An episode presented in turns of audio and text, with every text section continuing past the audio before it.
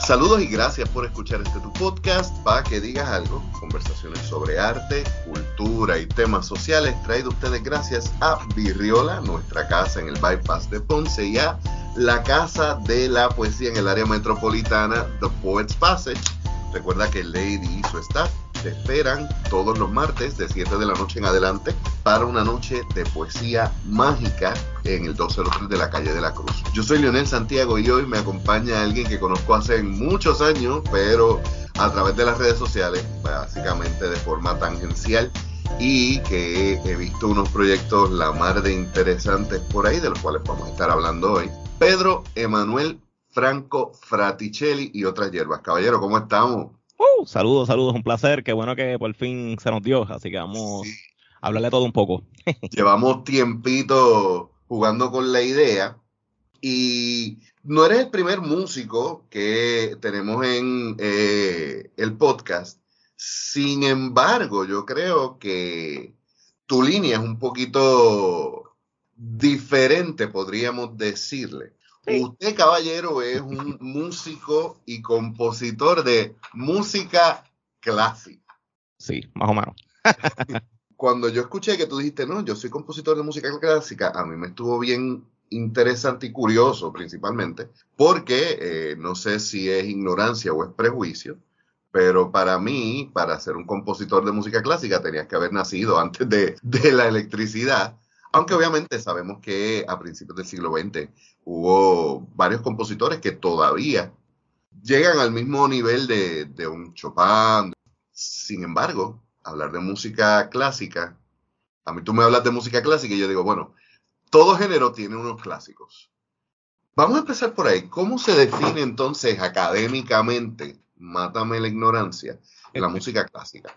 Pues la verdad no, es tan fácil, no es tan fácil de definirlo. Yo utilizo mucho el término porque mm. yo también tengo mi podcast de música y creo que a veces como hablar de música es, es bien amplio. Es como hacer una tesina. O sea, que tienes que estar cortar y a veces hasta descartar ciertas personas, aunque fueron parte de un movimiento, tienes que descartarlas para llevar una línea de pensamiento.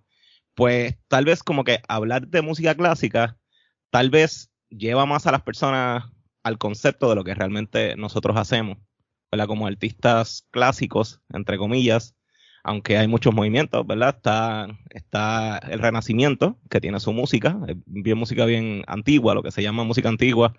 Este, tenemos el barroco, tenemos la música clásica, como tú dices, ¿verdad? Que es el periodo clásico, que es Mozart y todo ese corillo. Este, y tenemos el romanticismo, que ya ahí es básicamente como la música clásica, pero con más de sentimiento. Que ahí viene Chopin, hay Liszt, este, son, son estos músicos que, que realmente tienen mucha relación con la música que escuchamos hoy en día, ¿verdad? Que la música popular es bien romántica. Este que, ah, ok, sí, no, yo te iba a decir, espérate, ¿cómo tú me haces una comparación de, por ejemplo, la música... Chopin.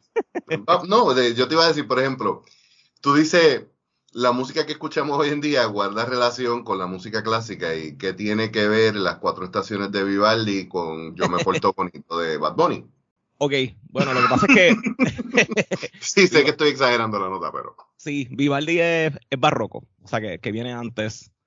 Si acaso tuviera más relación con el jazz, que tiene progresiones un poquito más elaboradas. Eh, la razón por la cual menciono Vivaldi es porque una de mis piezas favoritas es Las cuatro estaciones de Vivaldi y hay un compositor francés, Jacques Lussier, un pianista. Y Lussier, él tiene el Jacques Lussier Trio. Él hizo las cuatro estaciones de Vivaldi, pero en un trío de jazz. Entonces, lo que hacen, por ejemplo, los violines, lo hace el piano. Uf. Tiene una conversión bien interesante que, yo pensaba que, y ahí entonces empieza la, la, división, porque entonces, por lo que tú me estás diciendo, la música clásica es la música que se creó principalmente en un periodo que hoy todavía sigue influenciando lo que es la música, que yo, lo, yo le llamo más música de, de filarmónica o de, de orquesta. Pero entonces, no todo lo que se considera clásico es música clásica, porque para mí, pues, el barroco era parte de la música clásica. Entonces son movimientos separados y distintos.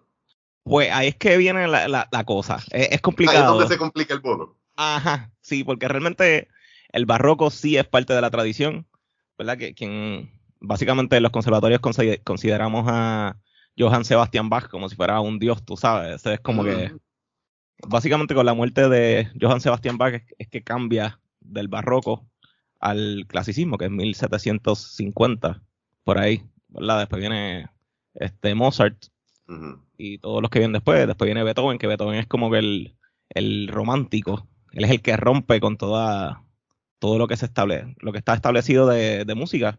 Él fue, es como que se lleva con el sentimiento y, y esto, y ya hay unas como unos parámetros, unas formas establecidas, este, hablando de, pues, de sonatas o de sinfonías, etcétera.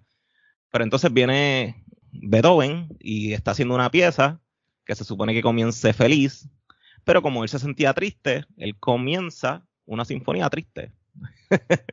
y comienza pues a, romper con todo, con todas las formas de acuerdo a cómo él se sentía. O sea, que él podría, podría decirse que en la música, digo, aunque obviamente sí él era respetado en su época, distinto de, de quien voy a mencionar, él en la música sería Van Gogh en la pintura, es alguien que rompe porque no se va solamente por la estética de lo establecido, sino por lo, que él está sintiendo más que allá de estas son las reglas para una composición de este tipo, estas son las reglas para una composición de esta otra. Y entonces de ahí es que empiezan a moverse esos, esos géneros musicales a, una diversificación. Sí, sí, algo más sentimental. Antes era más un trabajo. Eh, los músicos vivían dentro de las casas de los reyes y estaban obligados a hacer cierta música para ciertas actividades. Y los músicos tocaban mientras la gente rica comía. Y la, ópera este, antes era algo bien exclusivo, luego se intentó abrir al público, luego se vuelve más exclusivo, hoy en día se podría decir que, que, yo diría que, que es algo exclusivo. obviamente, este, habemos muchos músicos, yo me, me incluiría ahí, que apelamos o luchamos a diario para que este, la, la, música clásica se vea en las plazas, este, o bueno, que hayan actividades gratis o por lo menos accesibles para que todo el mundo pueda ver, que salga en los medios, presentarlo en podcast. No sé, hablarlo, hablar de música clásica como si fuera música y no como a veces hablamos de música clásica como si fuera algo inalcanzable. Yo tengo la misma pelea con la poesía. Yo creo que las bellas, lo que llamamos hoy las bellas artes, originalmente eran las formas de entretenimiento de todo el mundo. Claro, había unos entretenimientos que eran mucho más para ricos, otros más para pobres, pero la música clásica, como quiera, sí, eh, era, era la música de la época, era la música accesible. Claro, el vulgo siempre ha tenido sus géneros musicales, de eso hemos hablado, por ejemplo, con Melina de Isla Caribe sobre nuestra danza, que, que sale de la música de cámara, pero llega a la calle. La danza es un buen tema porque esa es nuestra música clásica y no mucha gente la conoce. Yo tuve una escuela de música, ¿verdad? Hace poco, hace poco la vendí, pero tuve dos años en, el pueblo de Caguas mm. y este, la gente no sabe lo que es la danza. Si tú no estás dentro del ambiente artístico o del conservatorio, realmente la gente no sabe, no sabe quién es Juan Morel Campo, Gregorio Tavares, este, ¿verdad? Nuestro, hasta Rafael Hernández que hizo danza, hizo Rafael Hernández uno de nuestros más grandes compositores y no se le conoce como tal. Era negro, fue uno de los, de los que comenzó el jazz también. ¿De verdad? Sí. Porque el jazz comenzó, el early jazz, lo que se conoce como el early jazz, que es la música de bandas de guerra. Mm. Que de hecho nuestro, nuestro himno, ¿verdad? Es una marcha. Es un tema interesante también. Pero sí, este, Rafael Hernández estuvo en esos primeros eh, grupos. se llamaban los Hellfighters. Esto fue en el 1917 cuando nos dan la ciudadanía americana que realmente nos las dan para ir a la guerra. Exacto. No nos dan la ciudadanía americana, nos dan un permiso para meternos al ejército. Sí, sí, básicamente. Entonces, en esos grupos de, ejército, pues había músicos. Y vinieron aquí a Puerto Rico a buscar muchos músicos porque nuestros músicos eran buenos. Y entre esos músicos está Juan Tisol y está este Rafael Hernández, también que, es uno de nuestros más grandes compositores, realmente. Y no se le da el, pues el respeto que merece. Fíjate qué curioso que lo mencionas porque sé que, la, que el jazz es música principalmente de afroamericanos que eh, está bien ligado, por ejemplo, al renacimiento de Harlem en los 20. Y no me... Exacto, que, que es lo que iba a ir. Por alguna razón, yo en mi mente veo a Rafael Hernández quizás un poquito más adelante volvemos al punto de que como no se nos enseñan históricamente, a veces es bien difícil ponerlos en cronología. Y no se me había ocurrido que de la misma forma en que ocurrió con el rap, desde el principio hubo boricuas ahí. Y, y es bien interesante también porque dentro de todo, aunque el jazz es mucho más cuadrado, eh, más sincopadito y, cuadriculado que, que, la música latina, sí tú sientes una, una libertad mayor que no me extrañaría que sería parte de ese juego, de, de esa, de, de esa sandunga caribeña. Sí, sí, uno de los principiantes del jazz le llamaba el Latin Tinge, o sea, como que la peste latina. Y eso siempre fue parte del jazz desde el inicio. Entiendo que Jelly Roll Morton, no, tengo que verificarlo, pero entiendo que Jelly Roll Morton, que es uno de los primeros músicos de jazz. De hecho, él dice que él creó el jazz, pero obviamente es imposible una sola persona crear un género. Es como decir Daddy Yankee, ¿verdad? Que, el mejor de todos los tiempos, pues es imposible. Una sola persona realmente no, no crea un movimiento. Pero, pues, volviendo al jazz. o sea, desde el principio siempre hubo, siempre, siempre tuvo el Latin Tinge, ¿verdad? Que es como que esa peste latina.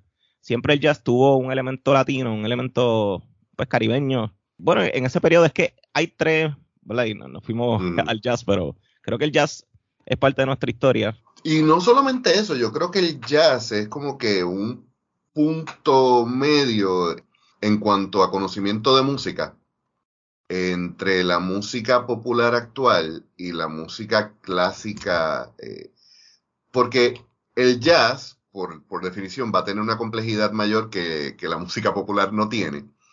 Y if you can stomach that, puedes apreciar mucho mejor la música clásica dentro de una composición tan grande. Sí, entiendo por qué lo dices y es por cómo la, vemos hoy en día, a lo que ha evolucionado el jazz.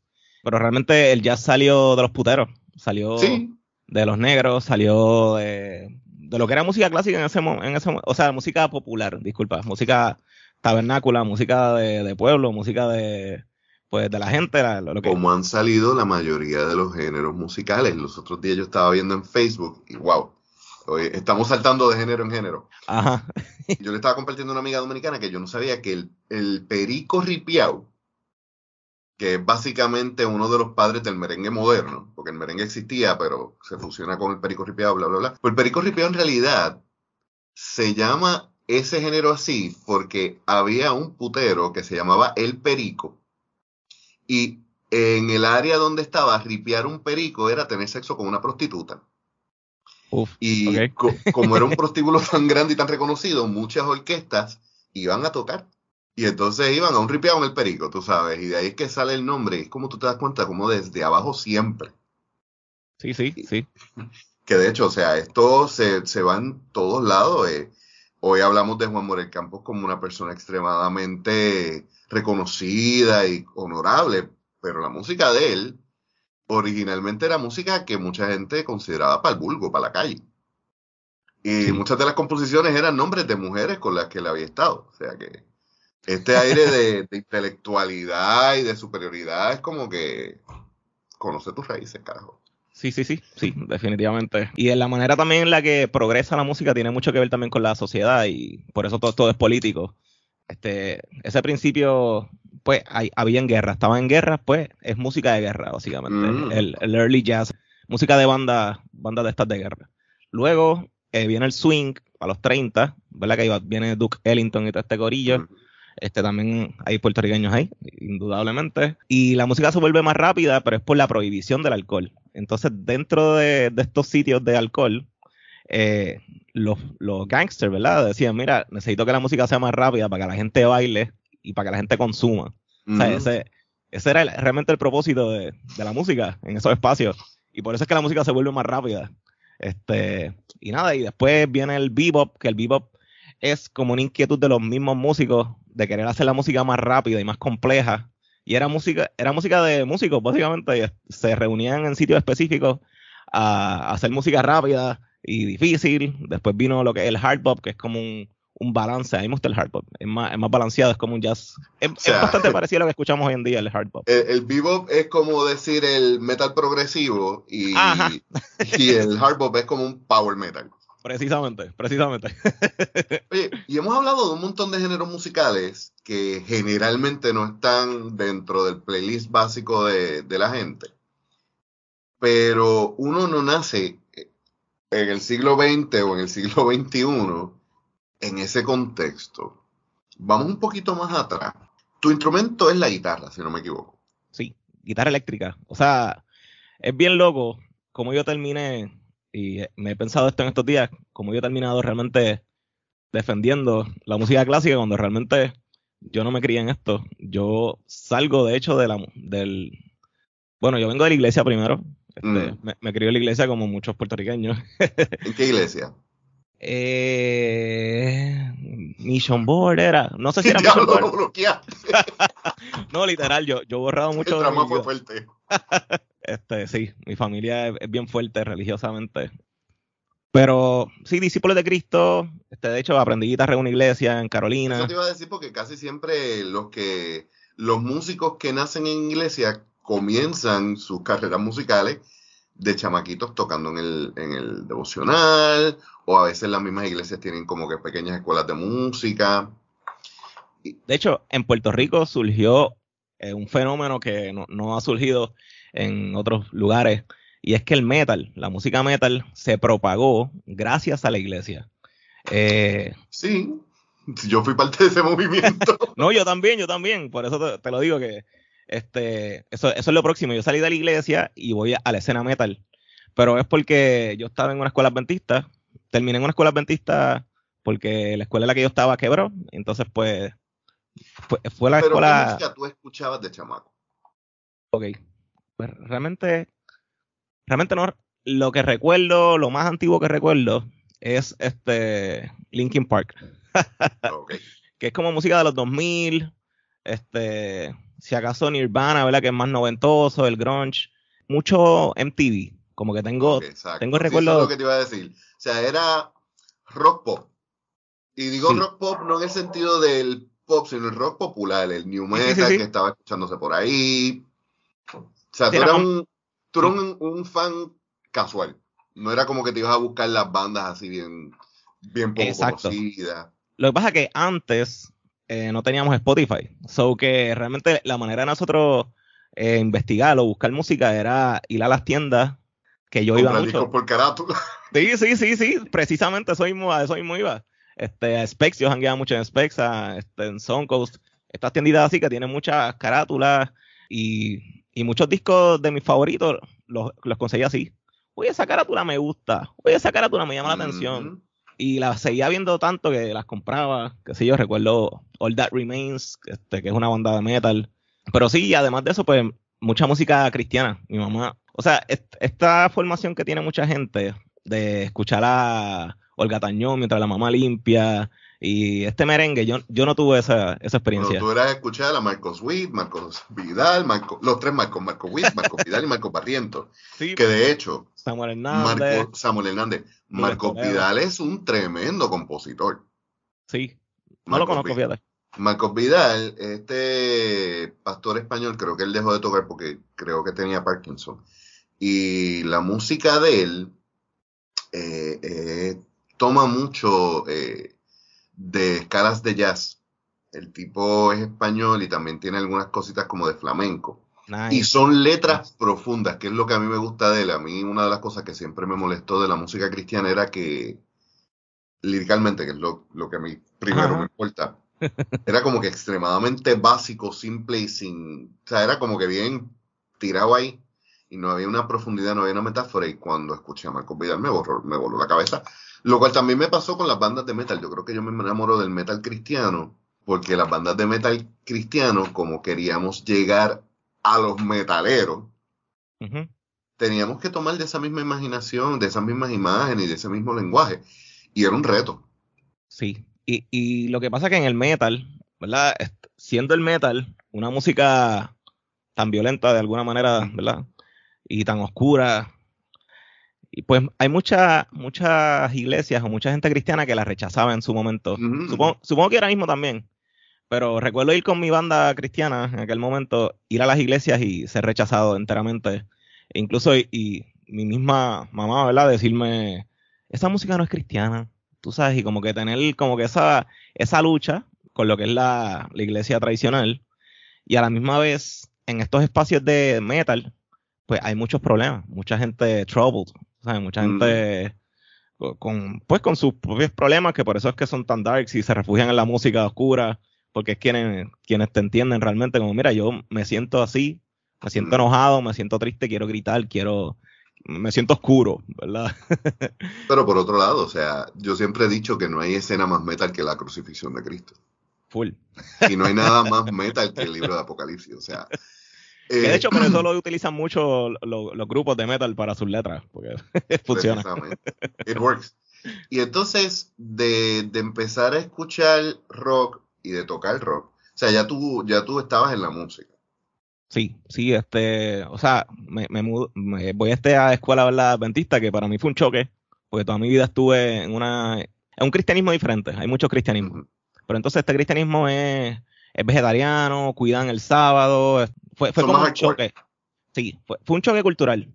De yo tener una idea del mundo y de repente ver que hay gente con otras ideas del mundo y como que y, siempre desde pequeño tuve este muchas dudas y como mis maestros cristianos, yo les hacía preguntas que, tal vez no me gustaba cómo me respondían.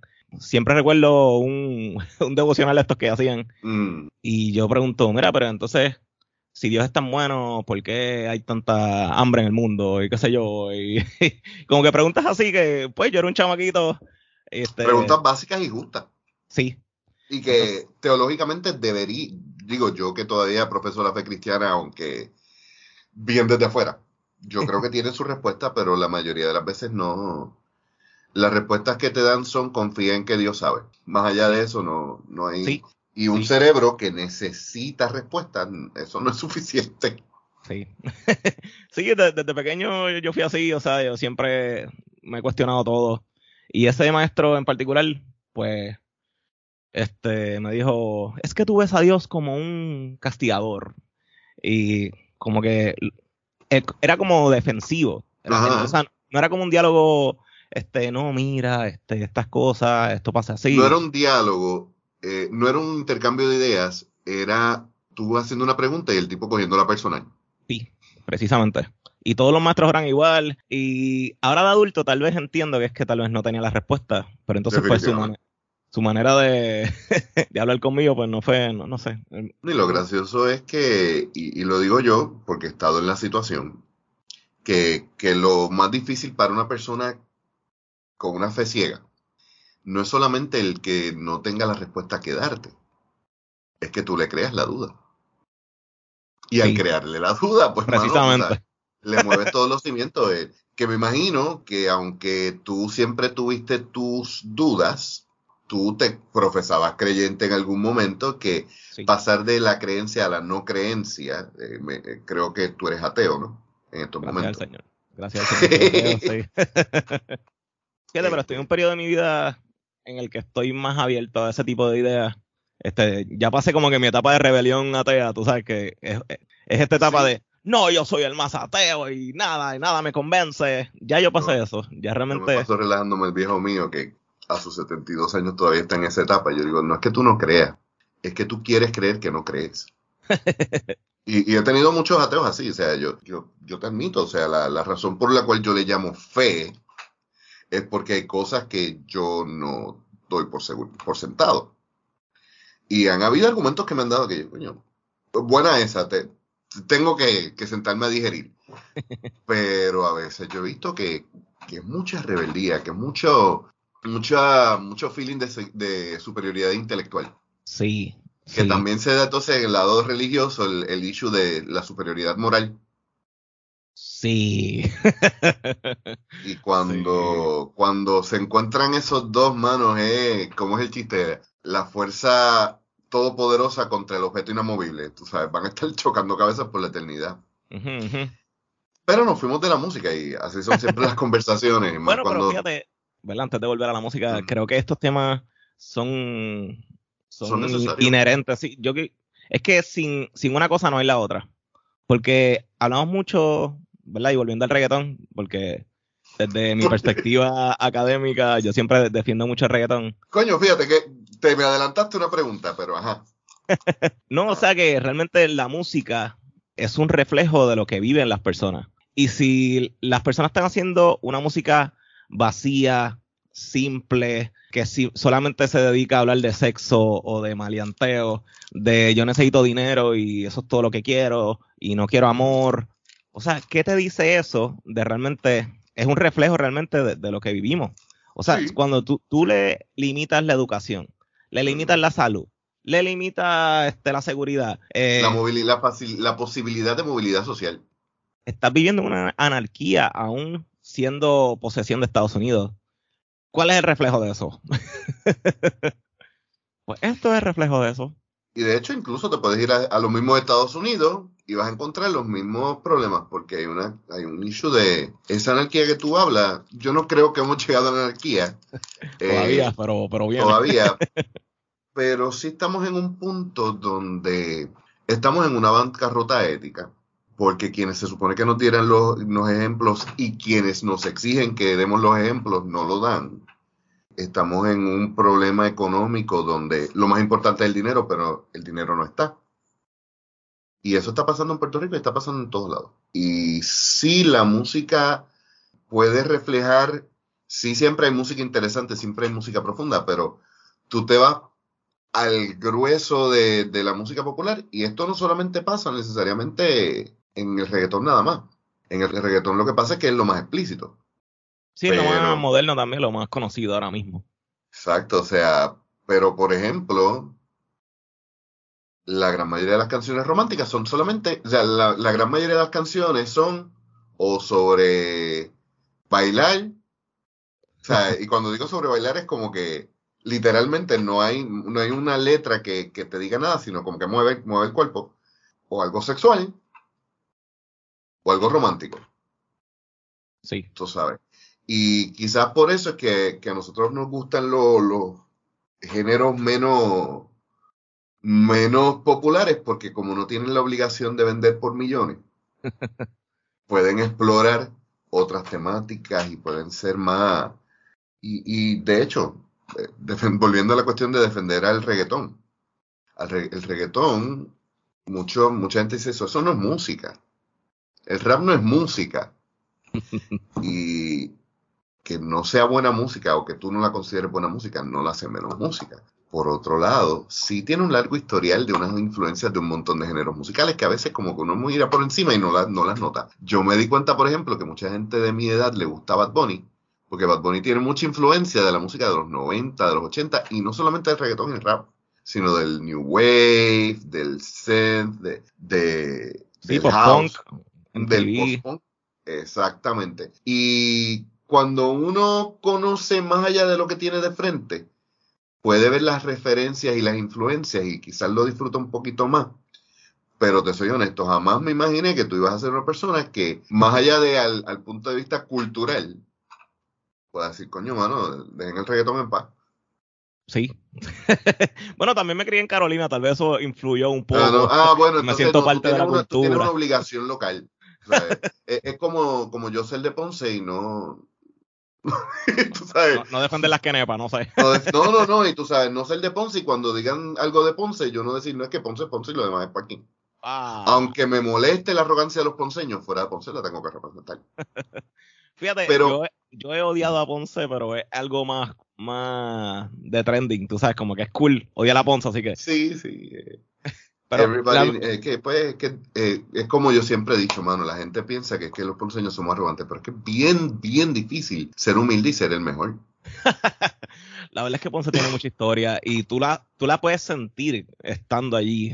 Siempre que yo he ido, siempre hay una orquesta sinfónica tocando en la plaza. La, la plaza es buena, tiene buenos sitios de comida, tiene historia. Está, allí fue la masacre, ¿verdad? Tiene tantos espacios de, de, historia y de. Y de, hecho, no sé si has ido, eh, y si no, pues tenemos que sacar un día para que bajes y hanguemos ahí, el Museo de la Música Puertorriqueña. Uf, no he ido, no he ido. Papi, tienes que ir. Hay un cuadro, o sea, del tamaño de la pared del museo, que es una de las casonas históricas, y es la historia de la música puertorriqueña. Ahí están nuestros eh, compositores clásicos, gente tocando. Ah, Creo que dices cuál es el, el, ese cuadro. Y de hecho, creo que nos vamos a enfocar en, el nuevo, en la nueva temporada de mi podcast, nos vamos a enfocar en, ese mismo cuadro, porque ahí hay hasta mujeres compositoras, está Mercedes Arias.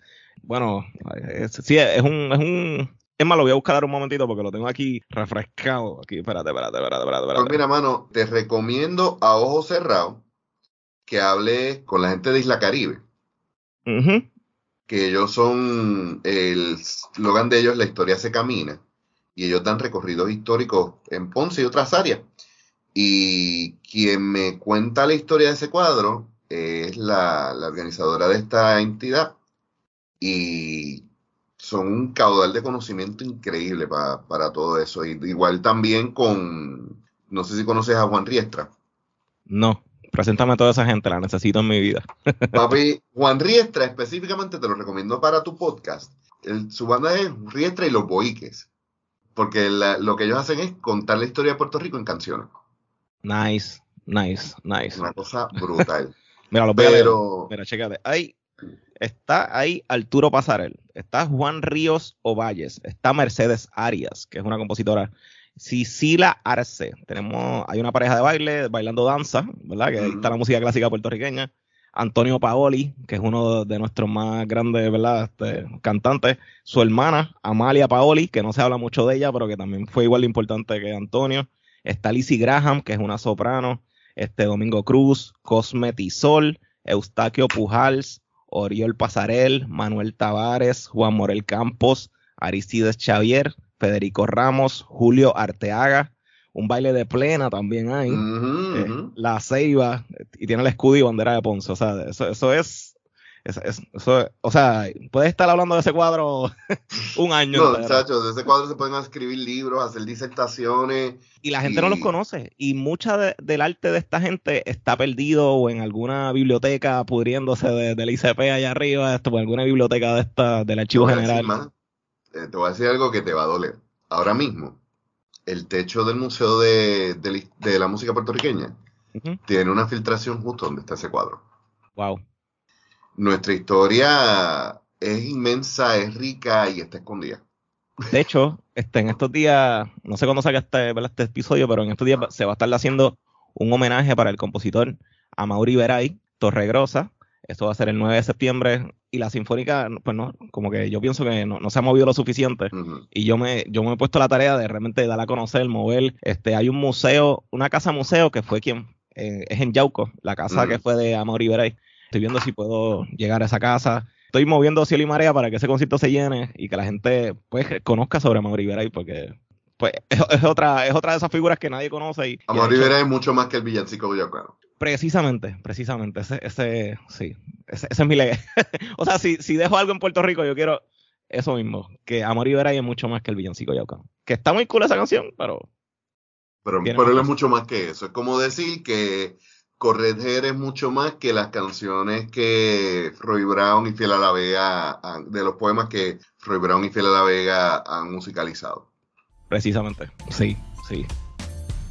Y vamos a dejarlo aquí el día de hoy. Como siempre, en las notas del episodio van a encontrar los enlaces para contactar a nuestro invitado y también los enlaces para nuestros auspiciadores. Como siempre, también les recordamos que nos visiten en nuestro sitio en la internet www.paquedigas.com le den like a nuestra página en Facebook, a nuestra cuenta en Instagram y también que se suscriban y le den 5 estrellas a nuestro podcast, lo cual nos ayuda a ser eh, más visibles y que nos contacte y nos conozca más gente. Por último, les quiero recordar que este próximo 15 de octubre estamos en Virriola en nuestra sexta edición de Arte y Birra. Cierra la noche la poeta y declamadora ganadora del slam en Chicago, Taira Lee Montoyo. Bueno, yo soy Leonel Santiago y nos escuchamos la semana que viene.